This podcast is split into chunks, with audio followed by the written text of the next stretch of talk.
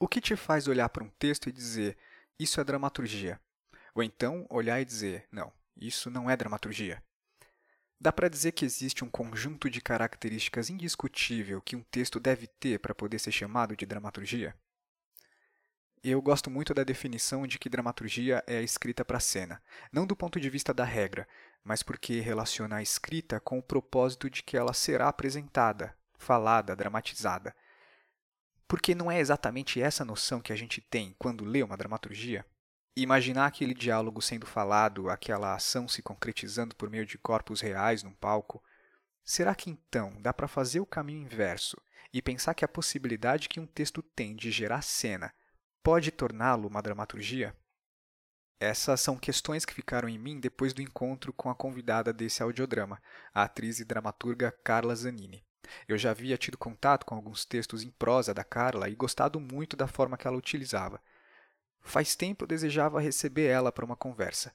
E quando eu finalmente fiz o convite, a Carla disse que dramaturgia era uma coisa nova para ela. Mas como assim? Eu pensei. E aqueles textos que eu li imaginando em cena? No papo que eu tive com ela, eu aproveitei para fazer essas perguntas, além de muitas outras. Aqui é Diego Cardoso e esse é o audiodrama número 20, Inspirar a Cena.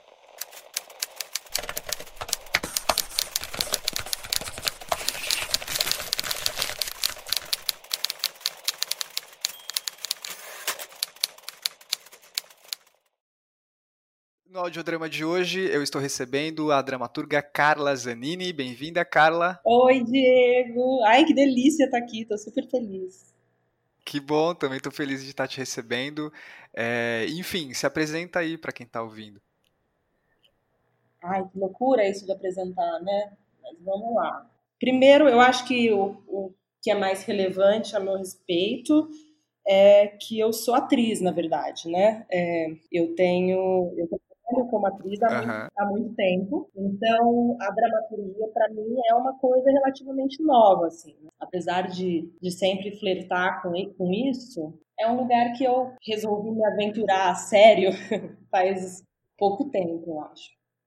Então, eu sou do interior, na verdade, eu sou de Franca, mas já estou morando em São Paulo há mais uhum. de 10 anos. Eu fui para estudar no CAC, né? Eu me graduei em artes cênicas na USP Sim. E eu fiz a escola de arte dramática. Ah, você fez o CAC e a EAD? Fiz, fiz os dois ao mesmo tempo. Ah, que legal. Que a pique, hein? Tem que Mas ter pique. Foi uma experiência incrível. Acho que as duas escolas se complementam lindamente, assim. Em que ano você fez, é, você estava fazendo as duas escolas? Eu entrei em 2008 na, na USP, né, na graduação, e em 2009 na uhum. EAD. Já vai fazer um tempo. Tá, e você terminou meio junto, então, também, as duas coisas. É, praticamente. Mas como eu estava fazendo, cursando a EAD, eu acabei indo na, na graduação, indo mais para o lado de direção e, no fim, eu me graduei em teoria, né? Para acabar mais rápido uhum. no curso, porque eu, o, se fosse por direção eu ia demorar mais. E eu acho que eu já estava um pouco tá. ali, né? Queria sair um pouco ir para a vida logo, né? Tá, é, é meio óbvio que então você tenha tido um contato com textos dramáticos durante muito tempo de uma maneira muito intensa, né? Sim, é. E mas muito mais pela perspectiva da atriz, né? Que eu acho que tem uma boa diferença. Da atriz, ah, sim. Né, me formei como uhum. atriz ali, e a, mas ao mesmo tempo a escrita e é uma coisa que sempre apareceu na minha vida de uma forma muito natural, assim. Mesmo a dramaturgia, assim, né? Sim. As pessoas, de repente, me chamavam para fazer umas coisas, eu falava, gente, por que, que vocês estão me chamando? Da onde vocês tiraram que eu escrevo, que eu faço isso, né? E até o, até o momento que eu resolvi, Sim. de fato, é, estudar isso, olhar para isso que me aparecia, né?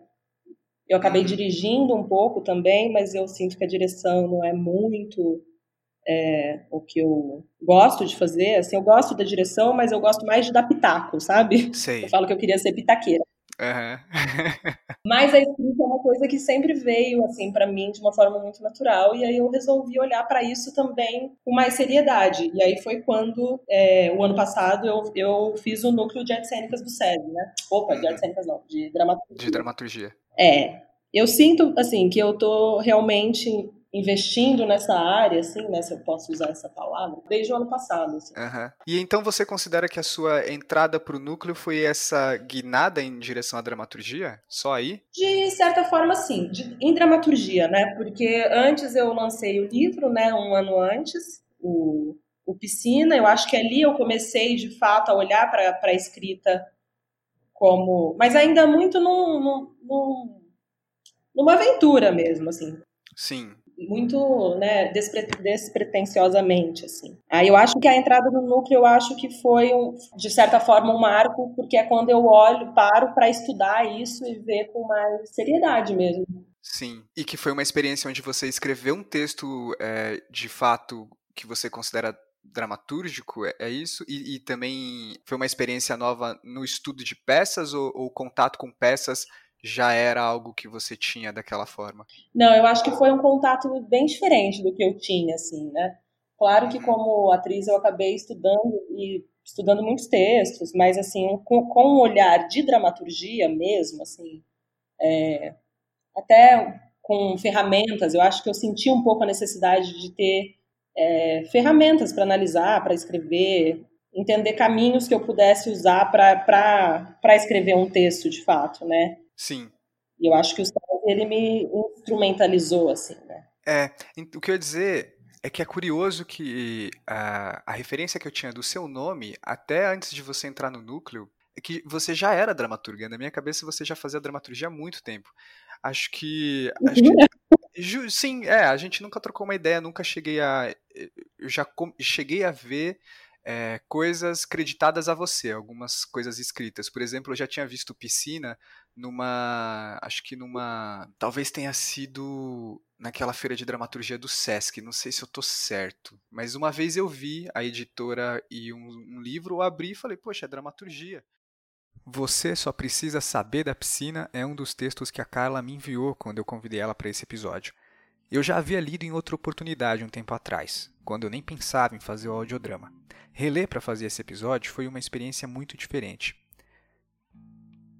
Você só precisa saber da piscina é um texto em prosa, em primeira pessoa, dividido em 10 capítulos e um epílogo que são como se fossem cartas, onde a personagem que narra se dirige a uma terceira pessoa que está ausente.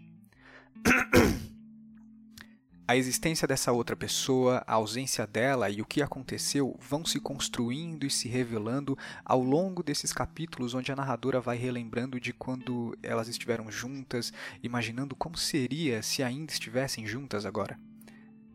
Ela compartilha memórias, detalhes, num fluxo de pensamento que aos poucos vai revelando a relação que existia entre elas e, principalmente, vai revelando coisas sobre si mesma a gente vai conhecendo a sua rotina, detalhes da vida, e ali uma personagem vai se configurando.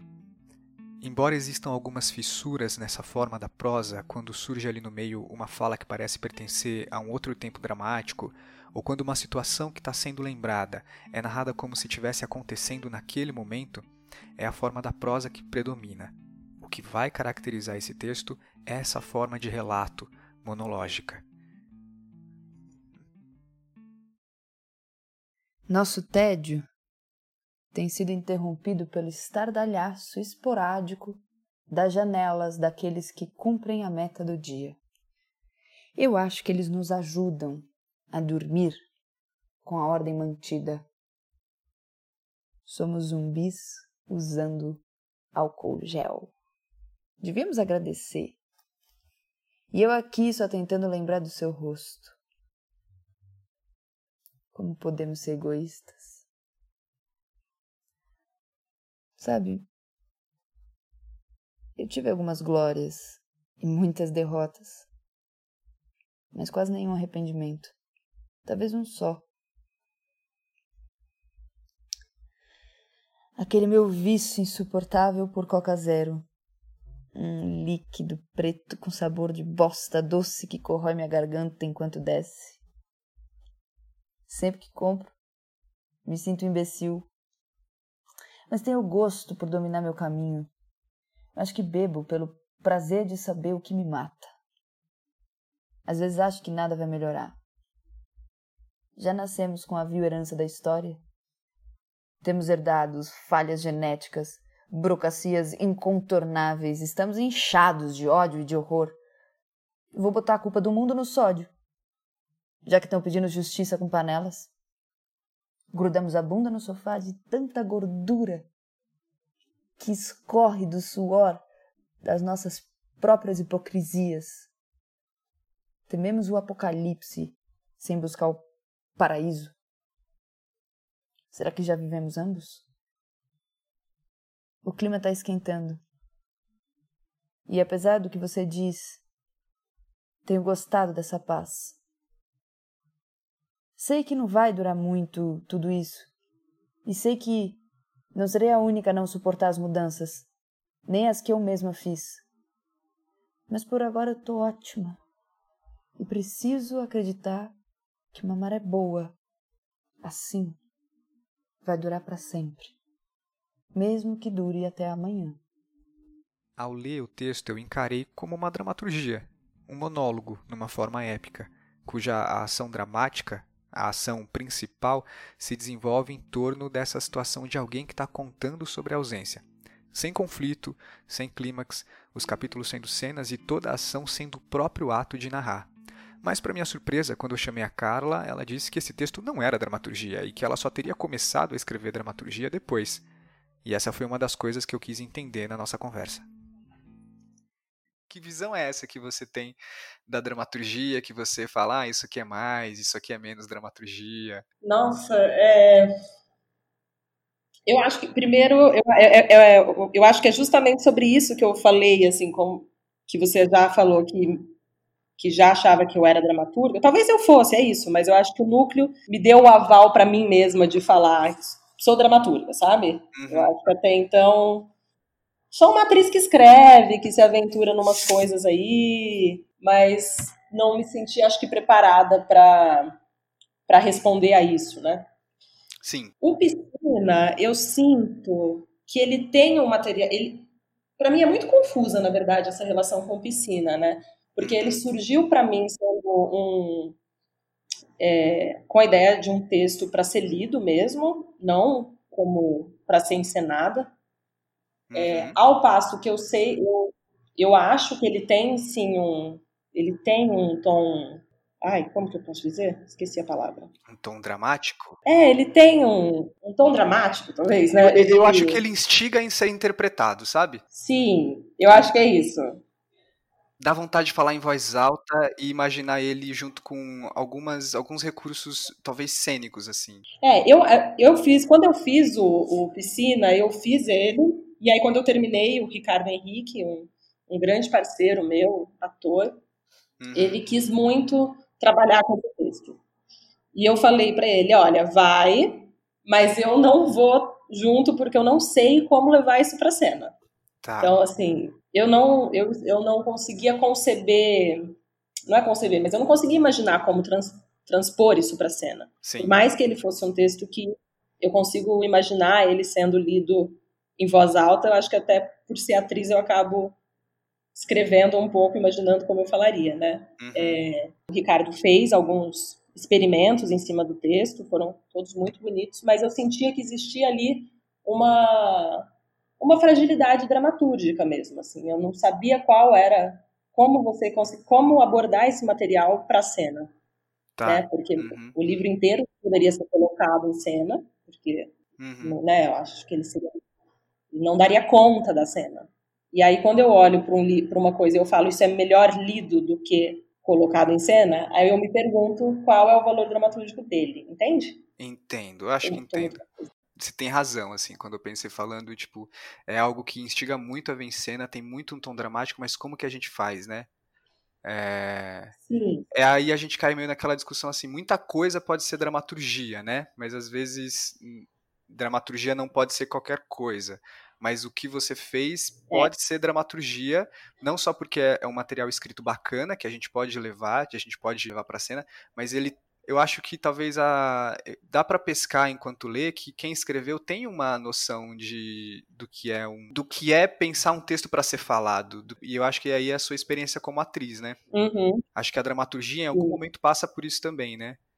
Mas eu considero super Sim. dramaturgia aquilo ali. eu, eu considero ele dramaturgia, mas eu acho que ele não é, ele não, como eu disse, ele não poderia ser levado na íntegra. Então ele pressupõe um recorte ou um olhar, alguma forma de, de levar ele à cena, entende? Uhum.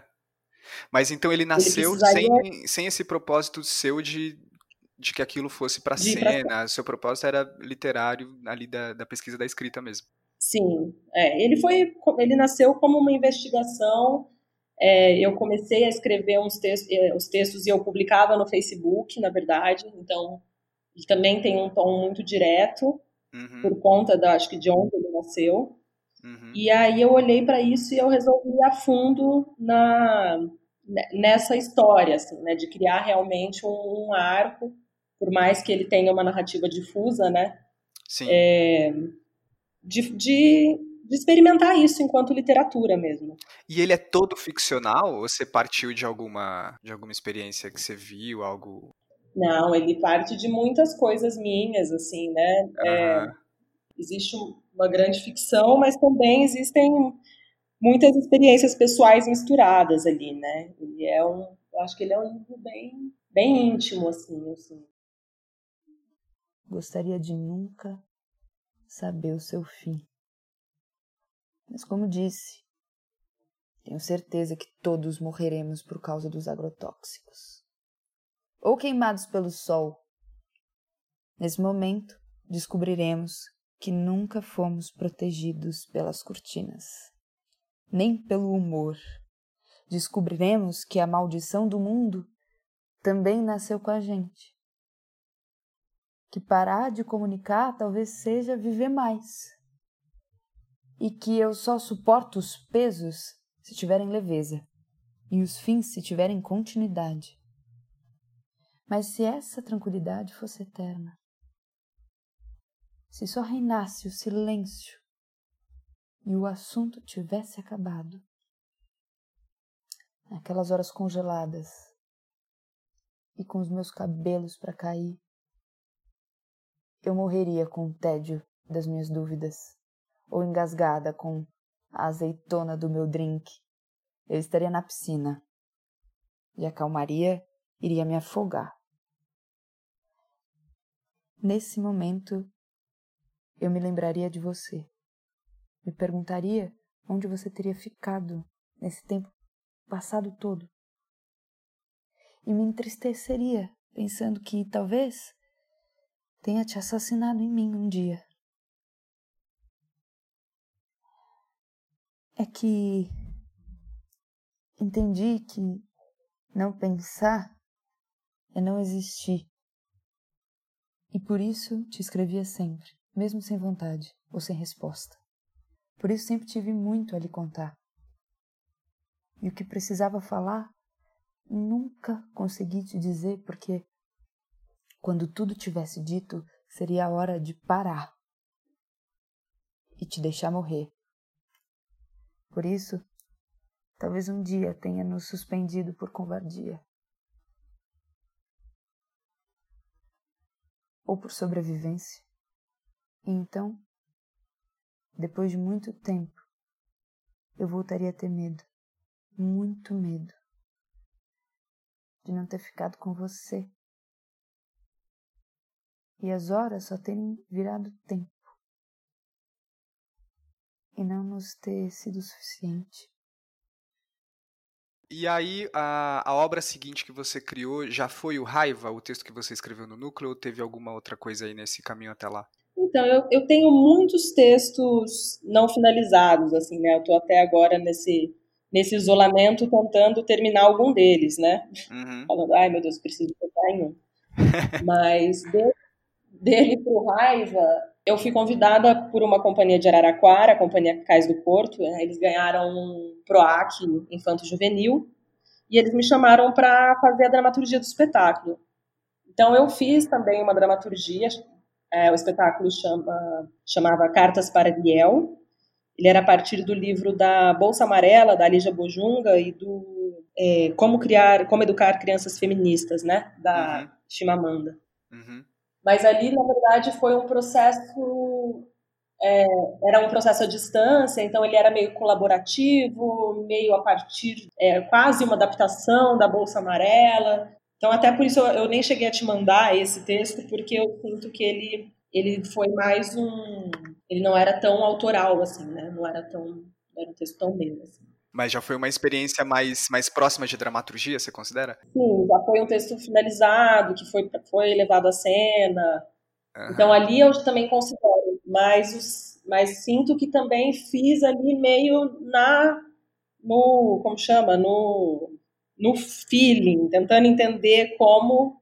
Porque para mim, é, como você pode ter visto no Piscina, eu sempre tive muita facilidade em escrever facilidade, eu sempre gostei mais, na verdade, da escrita quase da prosa, né? Sim, então, os textos sim. que eu sempre eu sempre pensei, na verdade, os meus textos quase como textos para inspirar a cena, né? Então, mesmo Piscina seria um texto que a partir dele viria algo da cena, né? Não talvez ele na íntegra, sempre iria pressupor uma passagem para a cena, né? Uhum. Sabe que eu li seu também alguns sobre os peixes e os tubarões. Eu não lembro o nome, o título. Os tubarões, os peixes e os mortos? Sim, nossa, é ótimo também. Eu lembro que eu pensei, nossa, é aquela dramaturga, o estilo dela é prosa e é muito legal. E, e que era ótimo. Aquilo você. Que bacana. E é, foi isso você escreveu na intenção de ser dramaturgia ou ele tá no mesmo lugar que o Piscina? Então, ele para mim já é um passo para além do piscina, já é uma tentativa é, da cena. Na verdade, esse texto dos tubarões, ele foi um texto que eu escrevi. O Ricardo Henrique, quando estava fazendo esses experimentos do, do piscina, em algum momento eu, falei, eu entrei no processo e falei: é, eu acho que a gente precisa olhar para essa dramaturgia e eu quero ver como fazer isso. E tá. aí, na tentativa de olhar, eu fiz os tubarões, uhum. que é um desdobramento do piscina. Sim, sim. Mas agora eu já estou no passo 26 dos tubarões, que eu estou fazendo agora um outro texto, porque eu sempre acabo entrando nessa na questão de como levar para a cena, assim, esse tipo de texto. O que é um processo, é um procedimento interessante você é, gerar alguma coisa num, que está mais próximo da prosa, da literatura, lançar um olhar sobre a cena, sobre ele depois, né, e aí adequar ele para a dramaturgia. Eu não sei se é um, um procedimento Sim. do qual você tem consciência e normatizou ele, assim, mas é, é um, um, processo curioso. É, eu, eu, acho que eu não normatizei ele, mas é um, eu acho que, na verdade, eu acabo fazendo isso na ânsia de. Eu acho que também eu acabo querendo resolver tudo, porque se tivesse alguém que pegasse o texto, eu podia largar e falar: olha, se vira com ele aí, é isso. Sim. Mas em algum uhum. lugar eu sempre acho que eu sou responsável por por dar um norte melhor, sabe, para a cena e que eu não deveria me preocupar, eu acho, mas eu eu acabo me preocupando um pouco. E aí como que foi o processo do raio? Você passou por por por essa desconstrução desse lugar que você já vinha também da prosa? Como que foi esse porque ele, você com ele você caiu num você foi para um lugar um pouco diferente desses outros textos nessa forma de prosa, né? O Raiva já tem Raiva, Nós Temos um Cão que Morde foi o segundo texto que a Carla me enviou. A sinopse de Raiva que consta no próprio texto é: Duas irmãs tentam enterrar uma cabeça após seu cão ter mordido acidentalmente uma criança. Falando assim, fica evidente que muita coisa precisa ser explicada na cronologia dos fatos, e é justamente isso que baseia a dramaturgia do Raiva. Raiva começa com uma situação já instaurada. As irmãs Inês e Mirella estão no quintal empenhadas em enterrar um saco com uma cabeça. Mas conforme o texto avança, nós descobrimos que essa situação inicial está bem adiante na cronologia dos fatos. Ao longo da dramaturgia, tem vários cortes que promovem esse deslocamento na linha cronológica, fragmentando a estrutura do texto, mas tendo como elemento catalisador a situação do cachorro que mordeu a criança. A ação dramática avança e retrocede várias vezes e para diferentes pontos dessa linha temporal. Dependendo de qual ponto, essa ação central já aconteceu ou vai acontecer. Esses deslocamentos avançam a narrativa de maneira não linear, trazendo contexto das situações que vão sendo apresentadas. É como se a dramaturgia fosse se desdobrando e ao mesmo tempo se aprofundando, porque os horizontes temáticos, a construção das personagens e o tom absurdo do texto vai aumentando cada vez mais. Outra consequência disso é que momentos muito distantes das personagens são aproximados. E, e isso acaba sendo um recurso para expor contradições delas e logo para explorar mais essas figuras. Mirella e Inês, no quintal do espaço, tentam enterrar a cabeça do oficial que está dentro de um saco preto. Tá errado isso. Não sei, não tá certo. Tem alguma coisa errada. Eu sinto. Eu vejo que as coisas não vão mudar e mesmo assim eu continuo aqui tentando fazer com que elas deem certo. Eu te falei que me convidaram para um ritual, uma prática, uma coisa que ajuda a gente a cultuar nossos antepassados, nossos mortos, para mandar luz para eles, algo assim. É super bonito, eu gostei. Eu pensei, eu vou fazer direitinho. Comprar as velas mais bonitas, o paninho branco, os chocolates, os copinhos. Eu vou fazer isso, eu vou limpar os meus karmas, fazer as coisas caminharem, abrir meus caminhos, sabe? Bom, três meses depois, eu não tinha feito nada, óbvio. Fico correndo de cá para lá, dando aula, limpando a casa, organizando o espaço, pagando boleto e tudo, tudo que eu comprei tá lá, dentro do saco, no mesmo lugar na gaveta. Será que as coisas estão assim hoje porque eu não dei luz para o passado? Para quem veio antes? Será que tudo ficou assim porque de alguma maneira na correria do meu dia a dia eu não olhei para trás? Será que ainda dá tempo de rezar para eles? Cava mais fundo. Eu tô me esforçando. Você não acha estranho? Um buraco? A cabeça, ele só deixar a cabeça. Eu acho que ele fez o que tem que ser feito. Antes da Carla me enviar esse texto, eu já havia assistido a leitura dele num evento da programação do Núcleo de Dramaturgia do SESI aqui em São Paulo, e ficado bastante impressionado com essa estrutura, porque é uma dramaturgia que, além de tudo, ela traz um jogo dentro de si. Ao ler o Raiva para esse episódio, eu pude ver de perto essa construção formal que a Carla faz e ter mais contato com esse conteúdo que tem no texto também. E aí, quando eu fui ler, eu não lembrava da leitura completamente, aí foi uma surpresa ver esse jogo que você faz. Como que foi esse processo para construir o raio? É, então, na verdade, o.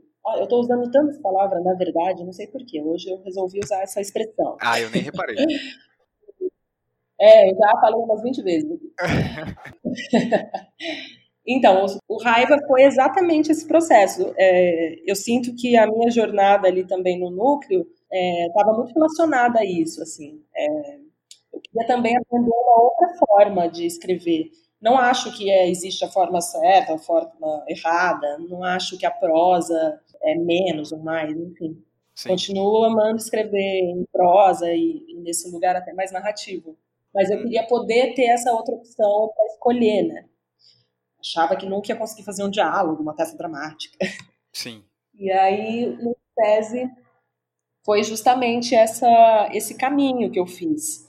É, o Raiva surgiu como uma imagem é, de uma cabeça, né, de uma mulher segurando um, um saco preto com uma cabeça dentro. E eu passei por muito tempo num caos de tentar entender o que, que era isso, né? É, aquela imagem que eu gosto muito, que eu acho que é a Silvinha Gomes que fala, né? Que quando a gente cria, a gente está embaixo da lâmpada. Uhum. Então, no começo, tudo é meio turvo, assim, né? Até você conseguir entender para onde ir. E o começo do, do Raiva, ele foi em prosa, né? Era um lugar até muito caótico de tentar entender para onde eu estava indo. Tinham ondas de violência, era uma coisa muito louca. E até que em algum momento eu encontrei o fio narrativo do cachorro, né? Da história do cachorro que morde uma criança. E aí isso se desdobrou muito, muito mais fluidamente, assim. E aí eu encontrei um caminho possível de dramaturgia que eu fiquei muito feliz e falei, nossa, dá para fazer isso também. E aquelas personagens, essa, essa brincadeira, esse jogo com o tempo já era uma coisa que aparecia na prosa ou veio desse desdobramento em tornar a coisa mais dramática? Uh, ele veio, eu acho que eu, algum texto de referência que eu li no, te, no SESI me trouxe um pouco isso. Uhum. Se eu não me engano, foi o princípio de Arquimedes, que eu li eu falei, nossa, olha, tem uma coisa legal em relação aos portes e o tempo. Como era o nome do texto? O princípio de Arquimedes. Ah, o princípio de Arquimedes, tá. E aí, a partir dali, eu falei, olha, dá para ir por aqui também. Então, achei... Eu, então, eu, eu, foi uma inspiração em um outro texto, na verdade. E essa coisa de você partir de uma imagem, como você partiu no Raiva, dessa imagem da mulher com saco preto, também é um, é um procedimento recorrente na, na sua escrita É, de alguma forma, eu acho que isso está sempre meio presente, assim. Eu sempre parto de, de uma imagem, na maioria das vezes, né? Uhum. É, o que também muito angustiante, porque às vezes eu demoro muito tempo para entender o que é essa imagem, para onde ela vai, que história ela tem para me contar. Porque é uma coisa que eu também tenho buscado de uns anos para cá, eu sinto que eu sinto que o meu caminho de atriz, até no teatro, eu acho que muita gente acaba indo um pouco para isso, principalmente na academia. É, eu comecei com muita desconstrução, assim, né, no, nas peças que eu fazia, na faculdade mesmo, né, existia um, a gente já ia meio direto para a desconstrução das coisas, né? Uhum, uhum. E com o tempo eu comecei a olhar para isso e, e, e, querer dar um passo para trás, né? É, olhar um pouco para a narrativa, para contar uma história. E eu sinto que, que de uns anos para cá eu também tenho olhado um pouco para isso. Então, nesse texto, ter uma história também, uma narrativa concreta, por mais que ela seja, né, que ela tenha o seu tom aí um pouco absurdo, existe um fio narrativo muito claro, né, no Raiva. Sim. Mais do que até no, no Piscina. O Piscina já, ele, ele parte de um campo mais subjetivo, né? Uhum. É... Piscina ele, ele parece uma coisa muito abstrata e ele vai se tomando forma conforme ele vai passando, né? E quando você termina, você fala, poxa, tava tudo ali, era, já era uma história, né? Eu que não tava, eu que não tinha informação suficiente. O raiva realmente você já parte com uma história mais apontada. Sim, que você também vai, você também vai descobrindo ao longo do texto, né? Sim, mas você já tem a sensação que você está dentro de uma história já. Isso, exatamente. O piscina ele tem um fio condutor mais é, submerso ali, né? Uhum. Você vai entender que ele existe mais pro final mesmo. Olha, um fio E condutor Piscina tem uma- submerso é, um, é um, um termo muito, muito preciso. Caramba. Achei bonito também, gente. Vou usar de novo isso. É, a narrativa tá submersa. É, a piscina tem um, tem um lugar muito bonito, que eu gosto muito dele, é que ele toca, eu acho que até por esse fio submerso e por ele ser um lugar mais, mais aberto, assim, Sim. é, o retorno que eu tenho das pessoas, ele é sempre muito bonito, assim, ele sempre, ele é um texto que varia, que muda de acordo com a subjetividade de quem lê, eu sinto. As pessoas, elas, o retorno que me dão é que elas atravessam o livro a partir da própria experiência. E isso eu acho Uhum. muito bonito, assim. Sim, nossa, pra mim É. foi uma experiência muito louca, porque eu já tinha lido e, e ele me bateu de um jeito muito mais pela forma, assim, muito mais por essa coisa legal. Ah, é um texto legal, mas lendo dessa vez, ele bateu, o conteúdo dele bateu de jeito diferente. Tem muitos trechos que eu pensava, meu, parece que ela escreveu agora, no meio da pandemia, porque parece que ela tá falando disso agora, né? Tem uns trechos ali que parece que você tá falando desse momento de quarentena, desse momento que o mundo inteiro tá vivendo aqui. Eu separei um trecho que, que você diz, ó, só queria dizer que tudo passa, entende? Só queria dizer que tudo passa, entende? Ainda continuo tropeçando no que faço por aí. Talvez um dia chegue o fim, mas não precisamos temer. Quando vier, ele vem. O mundo tá aí para provar. O apocalipse virá e não haverá nada a fazer. Só precisamos sobreviver até lá, diariamente. Parar de esperar futuros e viver um dia de cada vez. Lembra? Só precisamos viver até o fim.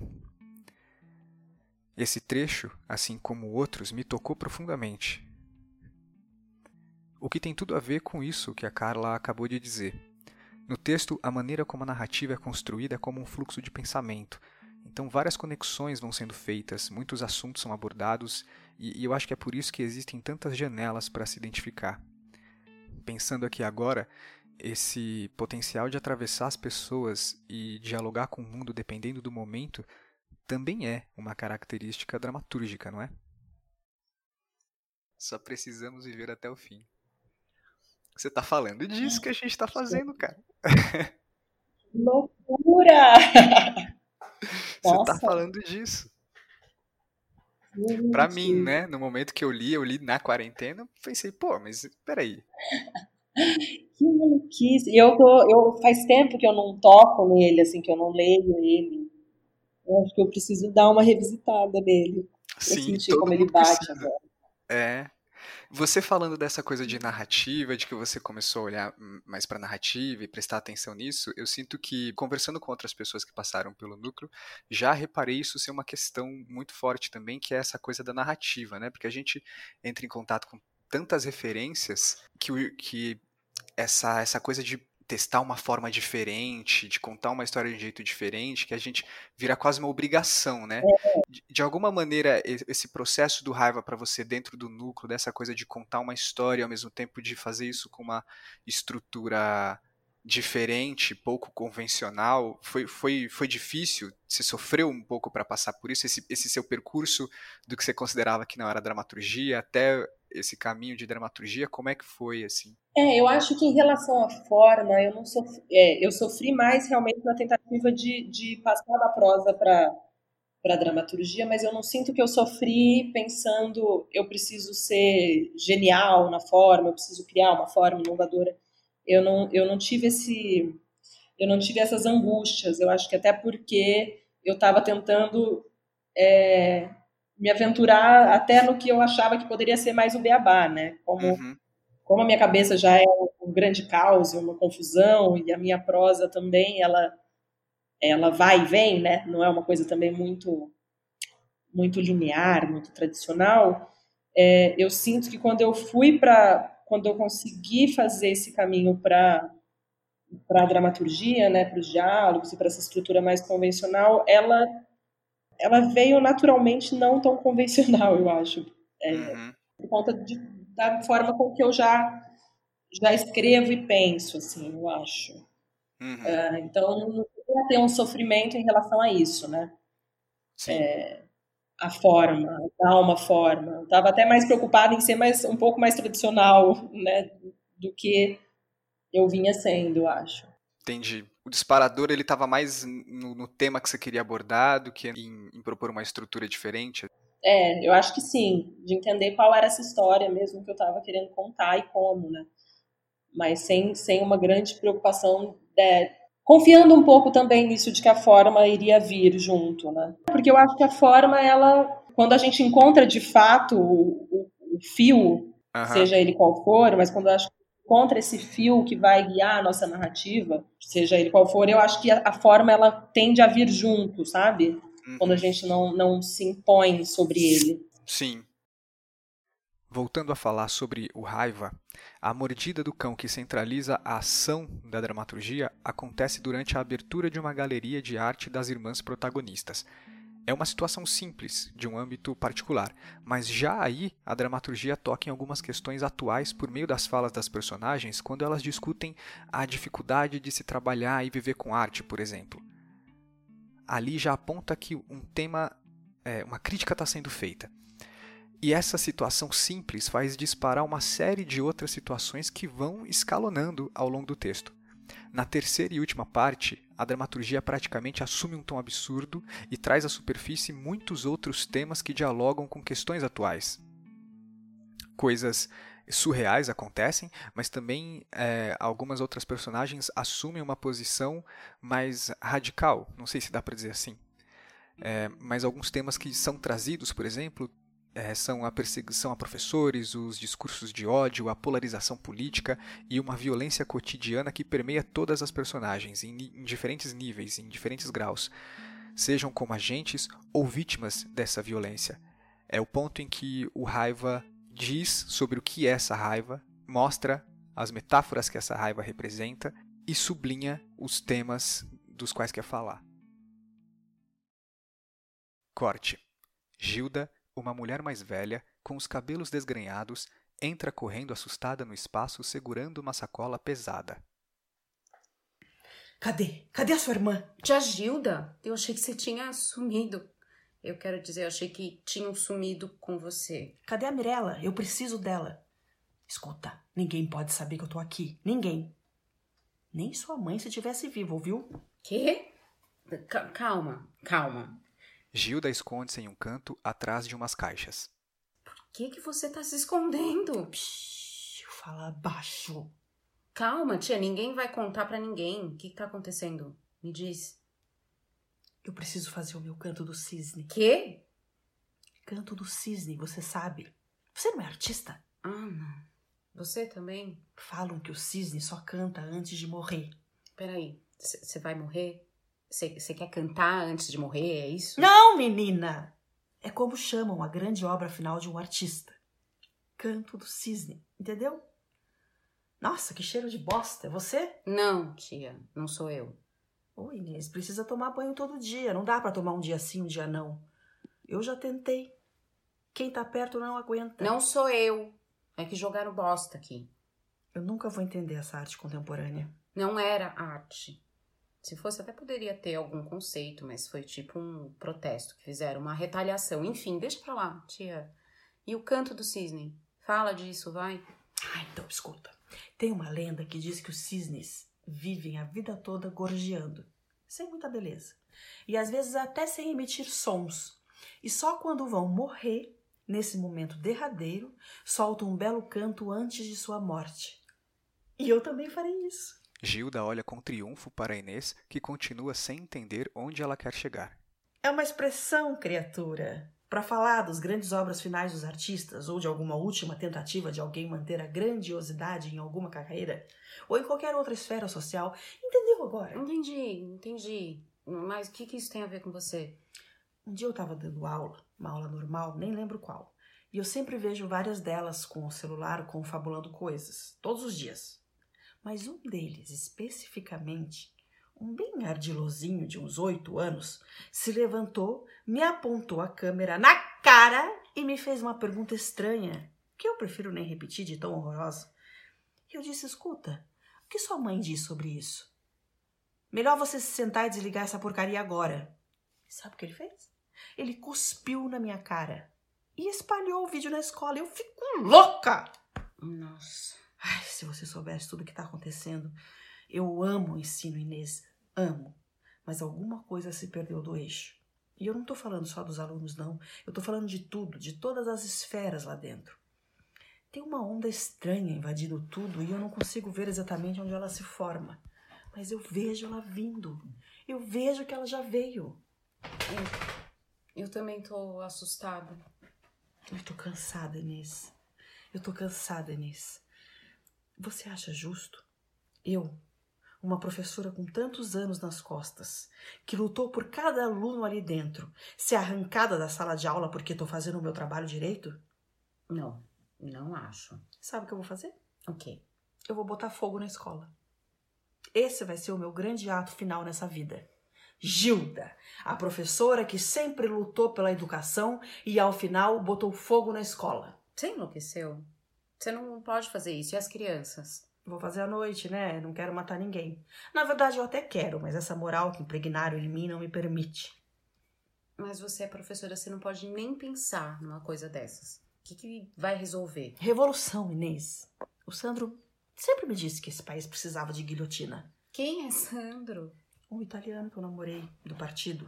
Tinha umas ideias interessantes, mas só ficava nas ideias. Na verdade, ele era um bosta, mas trepava bem. Acho que aguentei por isso. Não quero a guilhotina, mas precisamos de um ato significativo. Eu quero chamar atenção. E botar fogo na escola vai ser um grande gesto. Como colocar-se em frente ao tanque de guerra, atirar-se em frente ao cavalo do rei, sabe? Você vai ser presa, tia. Não me importo. E eu não consigo enxergar onde isso pode ser um ato revolucionário. Você não quer sentar, tomar uma água, comer alguma coisa? Você não consegue pensar muito além, né, Inês? Eu realmente nunca entendi como virou artista. Eu quero falar com a Mirella. Ela vai me ajudar. Acho melhor você não envolvê-la nisso, ela tá grávida. Grávida? Ela vai botar mais um no mundo para ser infeliz e viver essa desgraça? Ou tá na hora de criar pessoas para mudar esse panorama, né? Então adota algum que já tá por aí tentando sobreviver. Sua mãe não fez isso. Quando você começou a desenvolver o raiva, percebeu esse fio narrativo, você já sabia que você queria chegar para abordar esse tipo de tema. Eles surgiram nessa descoberta da forma, nessa descoberta da narrativa, ou se você já tinha intenção de chegar nesse enredo, num enredo com, com essas coisas? É, o texto ele partiu mais dessa imagem e de uma vontade de falar um pouco sobre, sobre isso tudo, de fato, sobre é, esse nosso momento atual, essa, essa onda de raiva e violência que a gente está vivendo é, em todos os lados, em todos os níveis, né? Uhum. Tanto é que a primeira, a primeira forma, a primeira versão do meu texto, ela falava sobre ondas de violência que vinham tomando, né? a sociedade. Então tinha uma primeira onda, uma segunda e uma terceira que ela que era ela escalonava também, né? Sim. Mas isso ainda nessa estrutura mais de prosa, tentando entender o que eu ia que eu estava falando, né? Uhum. Mas a ideia da violência ela já estava assim, dessa raiva, desse de olhar um pouco para esse momento atual que a gente está vivendo. E aí quando vem a história do cachorro, que é uma história real, na verdade, né? É a história do cachorro ter mordido uma criança é uma história que aconteceu mesmo. Tá. E quando eu me liguei que esse poderia ser um fio, um fio disparador, né? Uhum. Essa história ela aconteceu, mas ela foi, foi um fato, assim, né? E eu acabei puxando ela para para esse texto. Eu acho que ela encaixou com o que eu estava querendo já já pesquisar. E aí a, isso tudo de escalonar, eu acho que ela acabou vindo também dessa ideia inicial que eu já estava querendo fazer. Então acho que de alguma forma ela já estava lá. É, porque no final fica um texto que ele deu sim, porque no final fica um texto que dialoga muito com coisas muito atuais assim, né? Porque você constrói as personagens e aí elas têm essa esse pano de fundo da casa de cultura, é uma casa de cultura, né? É, isso. Aí tem esse pano Uma de fundo da casa. ali, da- né? É isso, a galeria, a casa de cultura, elas são artistas, outra tem a coisa de ser professoras, que num primeiro momento parece que é só construção de personagem, né? Mas é, tem um motivo para aquilo estar ali, aquilo vai ter um. Assim, o fato da gente cotejar com o cenário que a gente está vivendo de verdade, assim, parece que potencializa esses elementos que você foi colocando, assim, que são características das personagens, até que no final a coisa é séria mesmo, né? A gente fala, olha, existe sim uma conexão possível de se fazer. Uhum. É, não, esse texto ele é, ele é muito uma vontade de falar de hoje mesmo, assim, ele parte disso, assim, parte também, inclusive, de brincar, é, eu, eu costumo usar bastante, assim, é é, que é uma coisa minha, assim, de... Acabo sempre trazendo um pouco de humor, né, uma, uma certa ironia, às vezes, nas coisas, para brincar também com o nosso patético, né? Eu gosto muito de, de olhar para isso, para o nosso patético, tanto no piscina, mesmo né, com sendo um universo bem diferente do raiva, também eu trago, eu acho que eu sinto que eu trago um pouco isso em alguns momentos. Mas o raiva, ele tem, eu acho que é para olhar para o nosso patético e para olhar para onde a gente está caminhando mesmo, assim, né? Olhando para as instituições, não é à toa que a, que a professora quer botar fogo nas escolas. É, olhando um pouco para essa sociedade que tá dando errado, sabe? Eu sinto um pouco isso. Raiva tem. Eu acho que é como se, por mais que a gente estivesse tentando fazer alguma coisa, já tá tudo errado. O pressuposto tá errado. A gente precisa começar do zero. Sim, e você faz isso de um jeito muito legal, abordando essa situação a partir de uma micro situação, né? Antes de falar de um macro, assim. É um, é um movimento bem legal também. E aí o que eu queria te perguntar É, isso agora. Diga, diga, diga. Não, é, ia dizer isso, que eu sinto que uma coisa que eu também quis pesquisar quando eu entrei no, no, no núcleo era como, como o, o privado mostrar o, o público, né? A gente conseguir fazer esse espelho, né? Do micro para o macro, do sub, como subjetivo, nossa subjetividade pode revelar o que está fora também. Sim, a outra coisa que eu piro muito. E então, o que eu ia te perguntar é, você falou desse desse percurso, né, do que foi que você passou dentro do núcleo em direção a essa a produzir uma dramaturgia com esses recursos de dramaturgia. É, que, que diferenças que você aponta depois dessas, dessa experiência com raiva na sua escrita? Você seu procedimento para produzir uma dramaturgia ainda é o mesmo de quando você produzia prosa? É, ou até na sua visão, o que, que você aponta diferente na sua visão? Você falou que tinha modo de, de encarar o texto quando ali do ponto de vista da atriz e agora você passou por esse ponto de vista da dramaturga, o que, que você aponta de diferença entre essas visões, entre esses processos? Olha, eu, eu sinto que mudou muito mesmo, assim, eu, eu começo, eu, eu percebo que eu começo a escrever agora com um pouco mais de, de noção estrutural mesmo, e eu acho isso muito importante para a dramaturgia, né, para um dramaturgo. Não que você precisa saber, você tenha que saber para onde você vai, enfim, não é isso, mas você poder ter é, uma visão maior, mais ampla de caminhos para esse texto, eu acho que ele já influencia diretamente na construção dele, né? Antes eu pegava uma frase e ia escrevendo sem ter a menor noção de nada, assim, é, uhum. e acabava indo muito na prosa e tentando descobrir escrevendo, que eu acho que é uma forma também. Mas agora eu sinto que eu eu olho um pouco mais de fora. Até isso da forma que a gente tinha falado, né? Apesar de não ter, de não ter me angustiado na, no núcleo em relação a isso, né? Tive angústias em, em relação a muitas outras coisas. Uhum. É, eu sinto que a forma ajuda mesmo, assim, você conseguir pensar, nem que seja um esboço de uma forma do texto, sabe? Uhum. Que seja a clássica dos três atos, assim, pensar um caminho para onde você vai vai guiar uma, uma primeira versão. Então eu acho que agora eu consigo olhar um pouco mais dramaturgicamente, como uma dramaturga, menos como uma atriz que vai escrever uns textos que depois não tem a menor ideia se isso vai para cena ou não, e aí depois o diretor que se vire, sabe? Mas e o quanto essa atriz te ajuda agora? Esse olhar da atriz permanece aí concomitante ao olhar da dramaturga? Ah, eu acho que tá tudo muito ligado, né? Eu acho que para todo mundo seria muito bom e muito importante conseguir passar, inclusive, por todas as áreas, né, do, de, do teatro, né? Uhum. Mas é, a atriz está sempre aqui pensando também, acho que a forma de falar, eu acho que me ajuda muito a, a embocadura, né, do que, sim, sim. Do que eu escrevo, assim, é, e até o que eu gostaria de fazer em cena ou de ver, eu acho que ele está muito, muito ligado, assim. Eu acho que a atriz me ajuda muito a saber o que não precisa ser dito, sabe?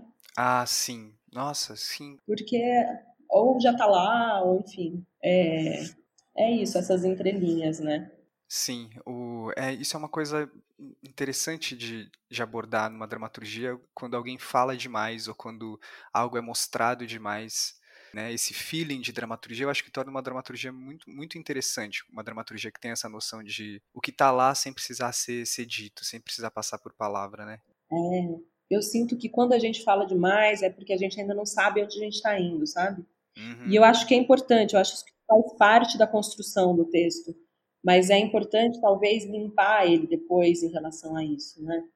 O raiva eu senti que que eu quando eu fiz ele eu, eu eu arrisquei um pouco as primeiras leituras do núcleo, inclusive nas, nas quando a gente levava o texto para para a sala para ler, é, como existia esse fio condutor que eu já sabia qual era, quando eu tive clareza de qual ele era, eu não revelava ele direto, né? Nas prime as primeiras cenas, ela, esse fio não é tão claro. Não, não mesmo. Mas eu sabia onde ele estava. Uhum. E aí, quando eu levava para a cena, quando eu levava para a sala, ficava ainda aquela dúvida de, do que, que teria, ainda ficava muito confuso, porque não tinha o resto do texto, né? Uhum. Mas é, tinha um lugar de confiar em que, olha, é isso mesmo, essas lacunas, elas elas estão aí para nós como leitor, não para os personagens. Os personagens sabem do que eles estão falando, né? Sim, sim. É uma estrutura com muito apoio, inclusive, né? É uma, é uma, uma, uma estrutura fragmentada, lacunar, mas muito bem alicerçada. É uma coisa que eu destacaria da dramaturgia do Raiva. Ai, que legal. Bom, Carla, eu acho que é isso. A gente falou tanta coisa, mas tão rápido e tão numa boa. Eu gostei tanto de conversar. Ai, que bom, eu também. Dá a vontade gente... de ficar falando, né? Vamos abrir o texto aqui, vamos, é. vamos ler um pouco, tá? Adoraria, seria lindo, né? É, mas quem vai ouvir? Vai ser um episódio de algumas horas, né? É, eu, minha mãe, talvez. Carla, você deixou uma indicação para quem está ouvindo de alguma coisa? Tem separado aí para deixar?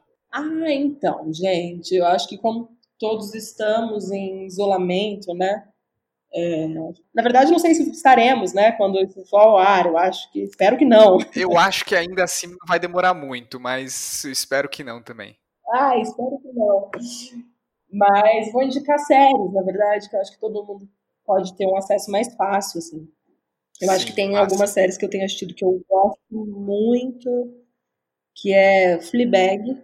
Ótimo, maravilhoso. já, viu. já vi é duas vezes. maravilhoso é genial, né? Sou apaixonada por ela. É Handmaid's Tale, uhum. difícil, uma série, né? Pesada. Eu não achei a última temporada, mas as outras valem muito a pena. Sex Education. Essa tá na minha lista. Ah, você não viu? Tem que ver. É não vi, bom. ainda não. E acho que podemos indicar Parasita, né? Acho que todo mundo deveria assistir também. Sim. Ali é um filme maravilhoso que Acho vale que tem, muito a pena. Tem tudo a ver com esse período de isolamento também, a discussão que tem vindo muito de, né, a situação precária de algumas pessoas em momentos limites assim, e a falta total de empatia de outras que estão vivendo a mesma coisa, né? Sim, total. Bom, eu acho que é isso, Carla. A gente conversou bastante e quem quiser te achar, você tá na rede social, você tá por aí. Pode me, me no Instagram da vida, né? É Carla M. Zanini quem quiser me mandar um direct, me seguir, mandar mensagem, estou aí disponível para todos. Legal. Carla, obrigado então mais uma vez por você ter aceitado o convite. Foi um papo bem legal. Que bom que você está aqui na segunda temporada. O espaço está aberto. Muito obrigada, eu amei. Fiquei muito feliz com o convite mesmo. Adoro seu podcast. Acho, acho muito importante que ele exista e continue existindo. Assim. Ainda mais agora que eu estou ah. entrando nesse eu sinto que a gente precisa cada vez mais disso, assim, né? de espaços de estudo e de, e de conversa sobre tudo isso. Assim.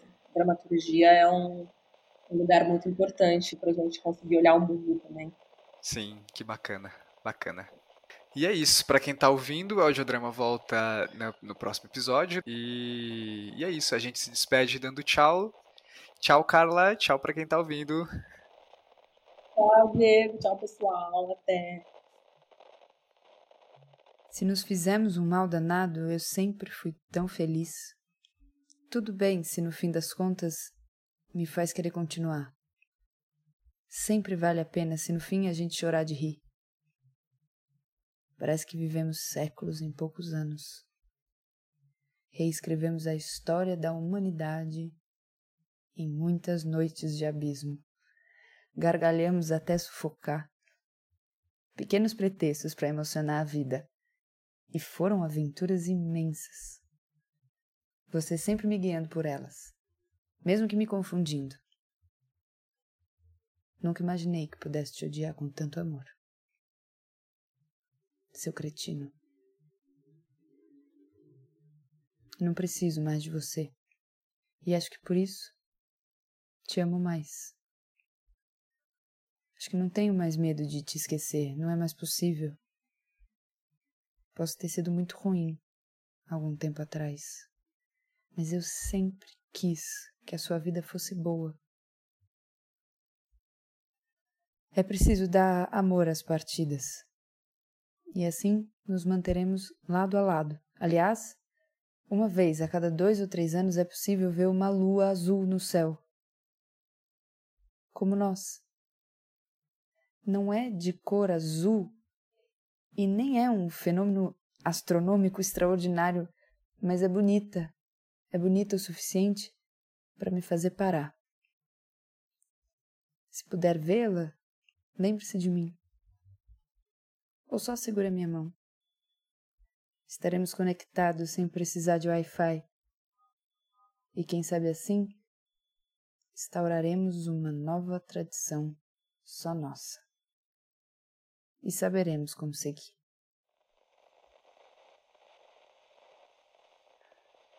Os trechos que você ouviu foram das dramaturgias Você Só Precisa Saber da Piscina, na voz de Carol Duarte, e de Raiva, Nós Temos um Cão que Morde, nas vozes de Angélica de Paula e Maria Fanquin. Muito obrigado. Curta, compartilhe e indique o audiodrama. E também siga no Spotify e nas redes sociais. No Instagram é audiodramapod e no Facebook é facebook.com/audiodramapod.